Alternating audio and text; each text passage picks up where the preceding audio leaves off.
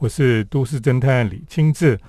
我们今天在节目当中呢，要跟听众朋友来介绍一个摄影展。那么这个展览呢，非常的特别哈，因为呢，这个展览叫做“恋恋好好”，啊，是刘振祥的摄影展。刘振祥这个摄影师呢，可能有一些听众朋友知道他哈。那么他就是当年帮侯孝贤导演来拍这些剧照的一个摄影师哈，叫刘振祥。那么最近呢，刘振祥的摄影哈，就是特别是针对这个《恋恋风尘》这部电影里面的剧照哈，呃，就在呃靠近瑞芳这个地方哈的海边一个叫做“好好基地”的地方来展览哈。因为我去看了这个展览哈，觉得非常的感动。那么在那个地方看这个呃《恋恋风尘》的摄影展哦，就也是让人家回到过去那个那个年轻的时代。看这部电影的感觉啦。那今天我们就特别请策展人哈谢佩妮老师来到我们的节目当中。主持人好，各位听众大家好。你为什么会突然想要策这个展哈？就是《恋恋风尘》，我想这部电影可能年轻人都不太知道这部电影，可是对我们那个年代的人来讲哈，《恋恋风尘》应该就是一个在那个时代非常重要的一部电影。如果喜欢国片的朋友，一定会呃大概耳闻，今年就是所谓的新电影四十周年啊。那当然我自己就是那种从文艺少女一路到现在的文艺中年的人，那但是又发现有一个问题，就是我们好像都是封闭式的在电影里谈电影啊。那也就是说，可能以侯孝贤导演啊、杨德昌导演啊，或者说这个新电影里头的这个参与者，我们到最后都是闭锁在电影里头的语言啊、音乐啦、剧情什么，或是顶至多去谈他们呃相关的背景，比方说这个背景神是他是谈二八等等的这个部分。所以，我们到底有没有可能用替代性的这个眼光，特别是当事人，就当时就在场的这个人的眼光？他们是做积极的参与者啊，但是并没有入境啊。那或者说，他们作为工作人员，他们全程参与了这个呃，可能到底有没有可能提提供一种替代性的角度啊？因为很有趣，就这个呃，也是我们说这个思想大师已故的呃，Susan Sontag 哈，他就谈到一个很有趣的这个概念。他说，其实这个当事人啊，就是介入者。他他没有办法做记录者，但是记录者他在记录的时候他是没有办法介入啊，所以只有这个互为表里的呃这个角度，才可以让整个事件是比较完整啊。那所以呃当时就想，嗯，那有一有一位这个特很特别的摄影家啊，刘振祥。那他在过去的这个三四十年的这个摄影工作里头啊，从比方说这个电影剧照做一个这个呃摄影师啊，我们现在知道这样侯孝贤啊，哦这个杨德昌，乃至于说现在呃这个钟孟宏导演啊，他们的有关电影的照片是他拍的，或是我们呃这个熟悉的云门啊，也是马上四十周年的云门，或是很多的表演艺术团队经典照片也是他拍的，那。呃，最后一个当然就是大家如果注意到，呃，最近几年在谈转型正义，那呃，像中正纪念堂它的这个特展的空间啊，那呃新的这个永久成立的展览啊，大家可能一进去后发现，哎，左边是这个蒋中正呃前总统他的这个遗物，可是另外一边就象征了在自由广场民主运动过程，那那些决定的瞬间的照片，不管是记录呃民主运动。或者说，这个我们第一次这个在海外得奖的这个电影的剧照啊，或是说这个本土形成国际品牌的这个表演艺术团队的这些呃经典照片，原来都是刘振强拍的，嗯啊，那但是难道我们只能之于侯孝贤啊，之于这个这个呃林怀民或是于门啊，或者说至于民主运动一位呃这个非常有创造力的纪实摄影家？才具备意义嘛？嗯啊，那所以从这个提问开始来去想说，是不是开始做这样子的展览？嗯嗯，我想谢佩妮她非常的特别哈，因为我觉得她策展哦，都有一种新的角度跟眼光了哈。那因为我们平常我们对所谓的这个在在电影剧这个片场里面在拍剧照的人。通常都是好像没有名字的人。嗯，可是呢，这个刘振祥他拍的照片，基本上好像他已经主导了这个这个电影的。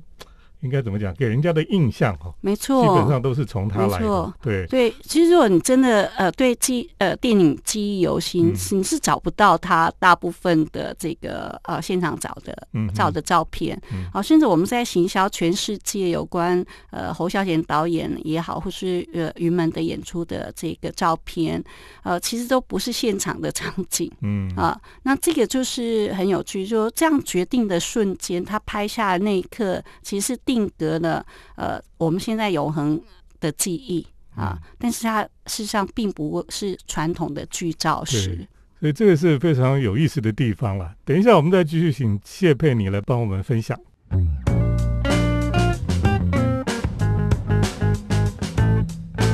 欢迎回到我们建筑新乐园节目，我是都市侦探李清志。我们今天来介绍在这个好好基地所办的一场。呃，摄影展哦，那这个摄影展是刘振祥的摄影展。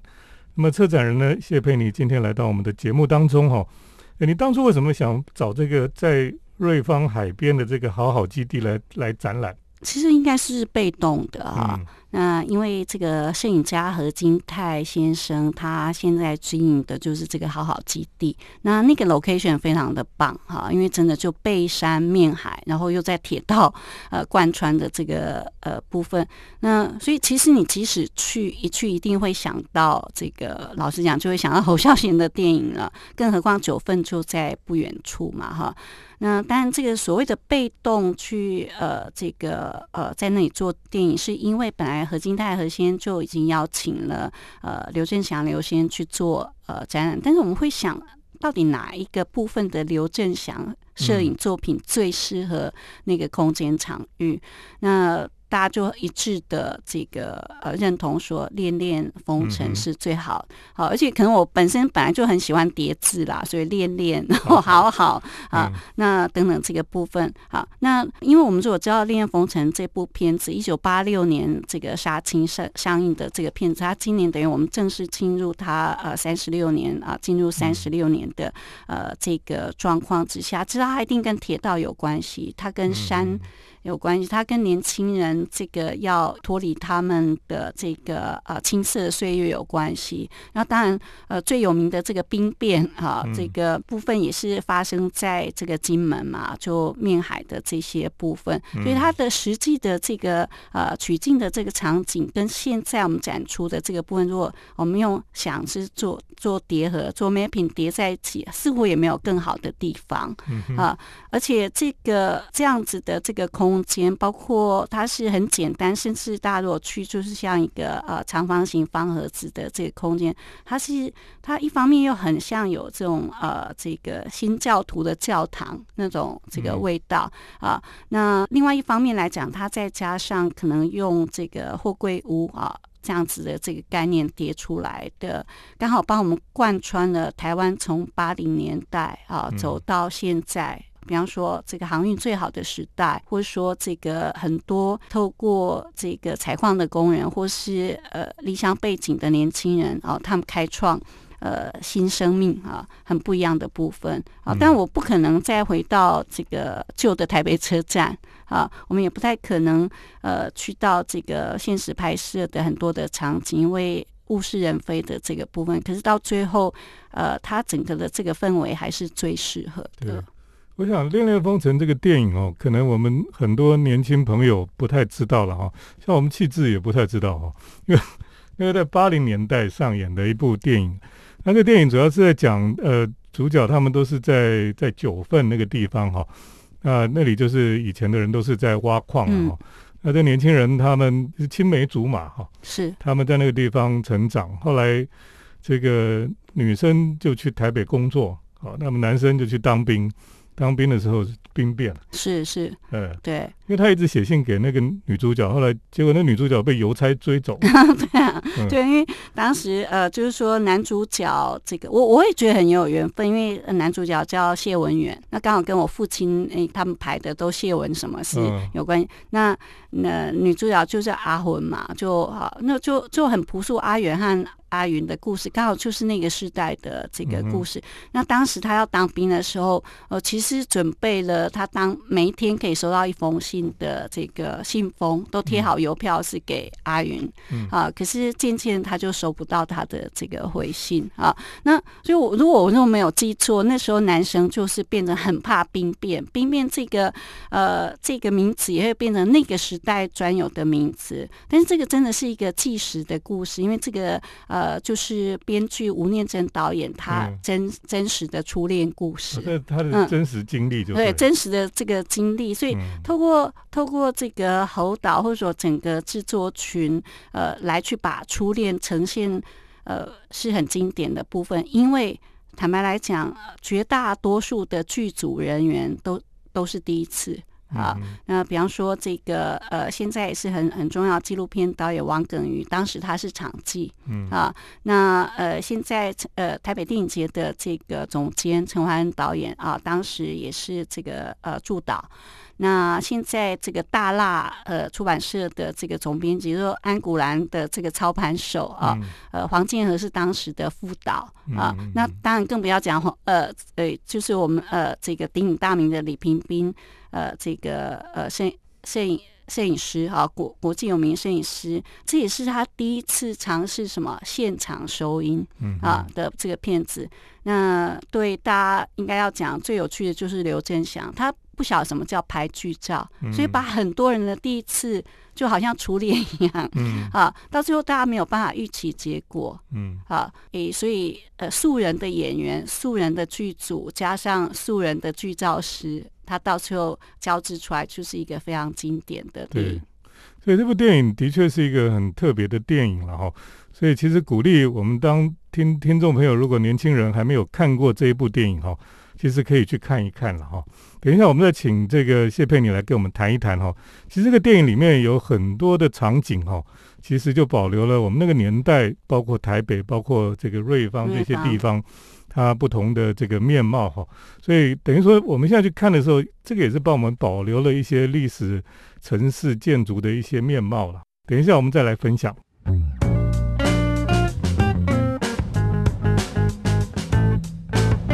欢迎回到我们建筑新乐园节目，我是都市侦探李清志。我们在呃特别来今天来介绍在呃瑞芳哈好好基地所展出的“恋恋好好”刘正祥摄影展。那么策展人谢佩妮今天来到我们节目当中来给我们谈谈。那么刘振祥当年在侯孝贤这个《恋恋风尘》这部电影里面，他就担任这个呃剧照师的角色哈。可是非常有趣，是因为他当时拍的哈都不是电影里面出现的，他很多的这个照片，我们现在都很熟悉的这种画面哈，其实都不没有出现在电影里面了。没错，为什么会这样？因为这部片子是第一次哈，影史上第一次现场收音的片子，所以大家知道有拍照，哎，那个摄影师会咔嚓的声音会被收录进来啊。那第二个是因为这个侯导他用长镜头啊或什么这样子拍，所以其实你如果要采取摄影记录的最佳角度，一定会入镜啊，会穿镜。那这个部分当然呃不太可能啊。所以郑强当时哈，因为他另外一个身份就是剧组的司机。所以他必须要第一个到片场，最后一个才可以离开。那中间要做什么？除了观察、记录真实的这个生活，因为侯导在给《恋恋风尘》下的注脚就是原来。经历了这一切之后，他原来生命就是生活，是生活这些点点滴滴积累出来我们生命的厚度啊。那再回望着这个部分，那那些点点滴滴的这些观点，刚好呃，刘振祥就扮演这样子的这个角度。好，比方说我们说听听到呃这个现场收音，你现在觉得很简单啊，不是所有都有屏蔽啊，有什么？可是当时他们就去跟民宅借了三床的大花棉被，才可以很克难的做这个。呃，现场收音啊，那或者说，哎，你突然在喊 camera 就开拍 roll 之前啊，那大家这个完全定格那个画面，你会突然发现当时去探班的原来陈婷师啊，因为他是聋哑呃艺术家，而只有他没有回呃没有转头。啊，那像陈林师之后变成《恋恋风尘》，就是梁朝伟扮演的文青那个角色的范本啊。那呃，所以刘振强采取的观点，就是因为他不是按着这个剧本走。更何况，呃，侯导一个很出名的事情，就是事实上他的导戏的方式是蛮自由派的，哈。那呃，所以里头就会很呃，让素人艺术家很有发挥啊。比方说李天禄啊，这个呃，但我现在讲到这个很唏嘘了哈，因为在呃《恋恋风尘》里头，只是三代阿公啊，这个爸爸哈跟。呃，这个呃孙子哈，就是阿远，那这矿工家族的三三位现在都已经过世了哈。那这个新淑芬就是阿云，也是在演完这个呃《悲情城市》完，也是家人，现在就一直都在美国啊。所以在不同的这个时代里头，时代的影像，呃，应该说所有的空间都是记忆的载体。嗯。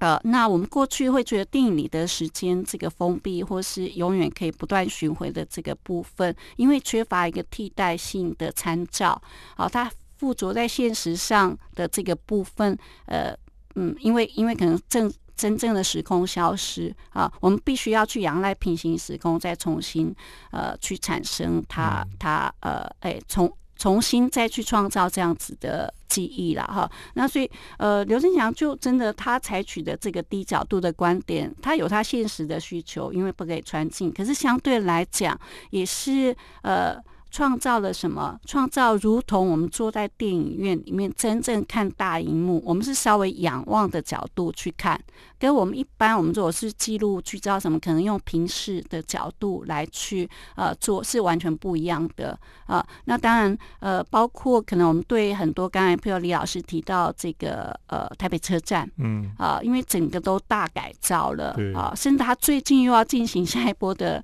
呃这个大的改造的呃。呃呃，事情，那到底我们还有还有什么可以一段一段的这个呃，用应该是前进式的，我我我我认为是一种温柔的革命，不管是环境革命呃呃，摄影美学的革命或等等这个部分啊，是不是可以像坐小火车，或者说我们在呃好好基地吹风啊，看海啊，哈，来去体会这一切？是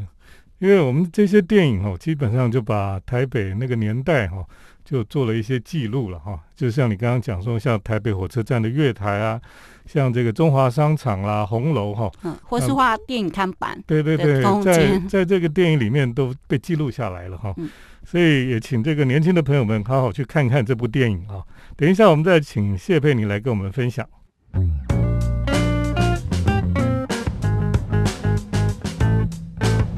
我是都市侦探李金志。我们今天在节目呢，特别邀请谢佩妮老师来跟我们谈一谈哈，他最近所策的一个展览哈，练练好好。那么这个展览呢，是在瑞芳的海边有一个地方哈，叫做好好基地。呃，这个展呢是刘振祥的摄影展哈，那里面主要就是在《恋恋风尘》这部电影里面他所拍的这些剧照了哈。呃，非常的动人哈！现在看这些照片哈，每一张都让人家觉得真的是很感动这样子。这个展览是到什么时候啊？到呃十月三十，所以还有一些时间，这个欢迎大家可以去。嗯，对，呃，这个展览在这个好好基地哈，其实那个地方非常棒，就是说，其实我是建议不要周末 去了哈，因为我们现在东北角哈那边。这个到了周末都是人山人海哦，大家都去玩啊，去玩水啦，或是去海边看海啊。的确，那里看海是很漂亮。然后呢，你到那里呢，好好基地是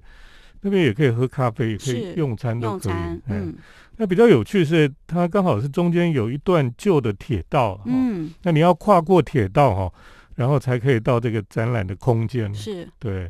那个呃，他们是礼拜一、礼拜二都休息嘛，是，只有礼拜三。到礼拜天的时间哈，那听众朋友可以过去看一看哈，去感受一下。那么这个刘振祥他以前所拍的这些剧照了哈，那这些剧照都是黑白的哈，嗯，可是呢，他他所呈现出来的哈，你就如果你看过电影，或者说你先去看这个展览哈，再去看这部电影也是不错。是是，嗯因为做一个客观的观察者，他抓到的细节，呃。跟这个大荧幕当然关注点会不太一样，而且它呃不需要受到剧情啊来去做限制，所以我们可以看到在平行时空里头叠出来的这个焦点，更更何况我们现在是在二十一世纪，啊，那在实体的空间看到我们做选样，所以我是用呃相交互参照的这个角度，让现实当时它记录呃演员们在呃戏外。啊的这个点点滴滴，加上呃，在可能在开拍的前和后啊，呃那个瞬间产生的这个交织了哈。那当然，刘振祥的这个呃，当时也是破了一个记录，因为我们从来。有了彩色电影之后，根本没有人可能会会用黑白的剧照来去当海报啊。那所以那时候的风险很大，但是没有想到，没有想到那时候真的是变成洛阳纸贵啊。那他一开始这个呃呃第一刷的时候，一下就被所求一空，然后在在中影再加印的时候，呃还是供不应求啊。那据说现在呃这个已经是。一张都飙到八万块以上，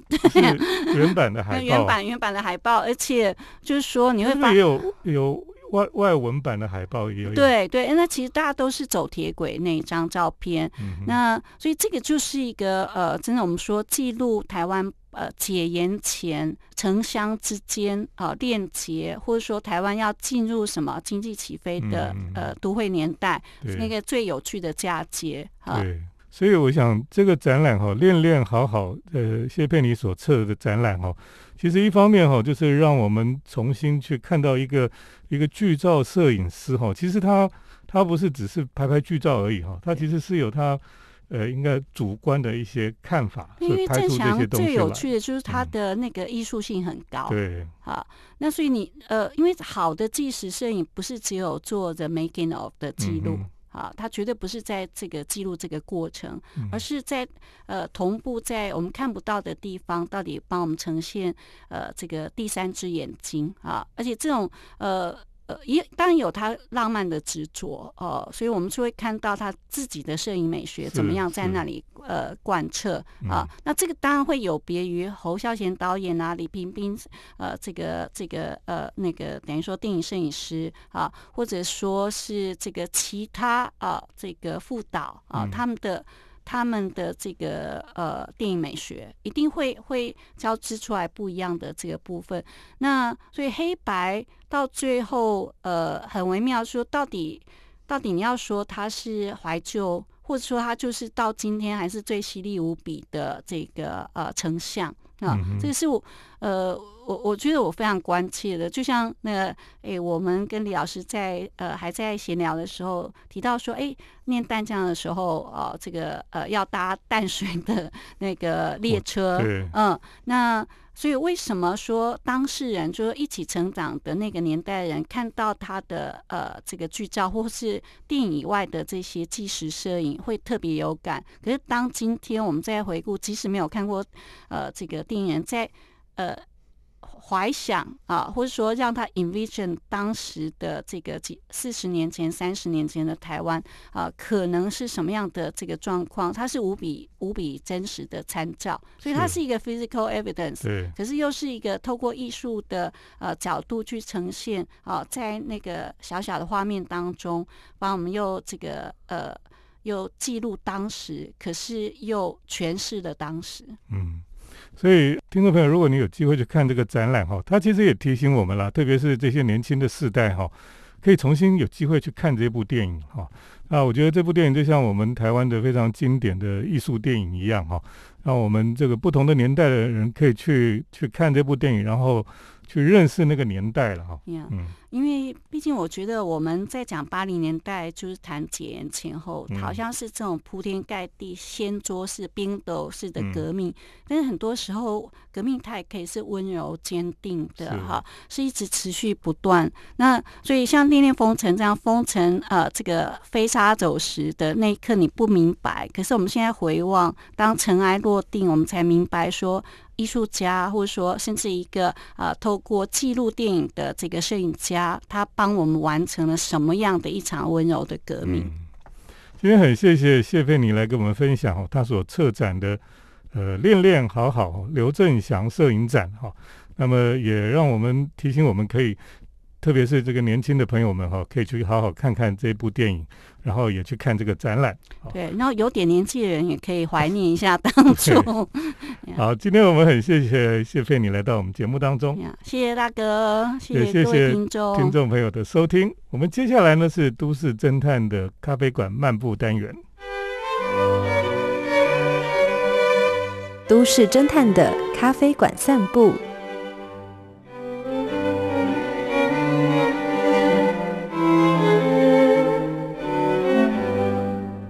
来到我们都市侦探的咖啡馆漫步单元，今天呢要跟大家来分享哦，我们在南部的一些咖啡馆的经验。那我们知道，在垦丁哈这附近呢，因为有很多的游客哈，那这几年呢，垦丁附近有很多非常有趣的咖啡店。那么有一些是咖啡店，有一些是冰淇淋店哈。呃，我也看过有专门把这个一整个仓库哈。改成一个制作冰淇淋的地方，那么都非常有趣。那么也很多的游客哈，那他们慕名前往这些地方去啊。在这些地方呢，最棒就是他们常常是可以看到海哈。你想想看，可以看海的咖啡店哈，在我们台北哦是非常的呃难得的地方了哈。那么在垦丁附近哈，鹅銮鼻这些地方呢，就是很多地方都可以看到漂亮的海哈。那在这个暑假呢，我去环岛的时候呢，就去住了一家民宿哈。啊，这家民宿呢是非常特别的建筑，因为它是整栋房子哈，都是一栋一栋的结合在一起的白色的像积木一样的方块哈的房子。那房子的立面呢就是窗户哈，窗户就是挖成这个呃方形的窗户开口哈，有大有小这样子。所以整个立面看起来呢，就是非常的漂亮哈。那么，特别是它前面就是一整片的草地，而且呢，它的草地的前面是有一条有一条这个乡间的公路。那公路的另一边呢，就是大海了。而且呢，它这个海哈，应该是还是东边啊，往东边看，所以呢，它是一个看太平洋的海。这个地方呢，应该地名应该就是满洲乡吧。那么这里呢，他们就有一个咖啡店哈，叫做草地餐桌实验室哈。那它其实有供应早午餐，也有供应咖啡哈。那事实上，它就是民宿的餐厅了哈。所以现在民宿是很会赚钱的。它除了晚上有民宿的客人住在里面，然后呢，它的餐厅哦，就是早上十点以前是民宿的客人可以去餐厅吃饭。那十点之后呢，它就开放外面的。游客可以来使用这个餐厅跟咖啡店。那么现在更厉害呢，他们就是因为这个房子哦太好拍照了，所以很多的网红网美哦都喜欢来这个地方来拍照。所以十点之后呢，他们就开放不是住客哈进到他们的庭园来，而且呢是要收费的哦，收费就是收入场券哦哦，所以你进去这个地方拍拍照就是要收个入场券这样子。然后呢？可是在这里的确是很好拍照，因为它的庭园哈就是大片的草地哈，然后它就摆了很多的这种躺椅哈，你躺在那个椅子上吹着海风就可以看海，那的确是很棒的事情哈。那如果可以边喝咖啡哈边看海，更是很舒服了哈。呃，他们很厉害哦，不是只有让你可以喝咖啡而已，他们在那个庭园哈那个草地的旁边呢，就摆了一个那种我们讲这个。三零年代的这个金属哈，这个非常闪闪发亮的金属的餐车了哈。那这种车子呢，他就把它打造成一个专门卖冰淇淋的的车子啊。所以它有芒果冰，有什么冰，可是是冰淇淋哈，然后上面会点缀的很漂亮这样子。所以呢，你就可以边吃冰淇淋边喝咖啡，然后边看海这样子啊。所以你可以享受一下午的悠闲哈，然后听着海浪拍打岸边的声音哈。我觉得坐在那边看海真的是感觉非常的疗愈了哈。那因为它是面向东边的海哈，所以到了下午呢，因为房子哈它的阴影就会照在这个草地上，所以。你在那边坐那边也不会晒到太阳哈，其实是非常舒服的一件事情哈。呃，这样的民宿哈，呃，又是咖啡店，又是卖冰淇淋的哈，所以他们真的说实话是很会做生意了哈。啊，除了开民宿赚赚钱之外，他也卖早午餐，他也卖咖啡，他还收入场券啊，然后还卖冰淇淋，所以可以赚很多的 不同的钱了。这些有美感的地方哈，可以有这样的一个空间，可以享受呃美景哈，又可以喝咖啡。我觉得这是还是一个非常令人羡慕的地方了哈。那这个地方呢，呃，其实这个民宿就叫做日日旅海哈，是在网络上也是非常有名的一个民宿，而且呢，它附近哈几乎没有别的店家了哈，它可以说是。那个公路开到这个附近呢，就只看到这一栋白色的房子在草地上哦，非常的漂亮。那么事实上附近也有很多漂亮的景点，包括那个大的草原啊等等的，都在这附近哈。所以这是南部哈，台湾的南边呐，最南端的附近的一个很棒的一个一个可以喝咖啡看海的地方。今天跟听众朋友来介绍，也谢谢听众朋友今天的收听，我们下礼拜再见。城市的幸福角落，来杯手冲单品，享受迷人的香醇世界。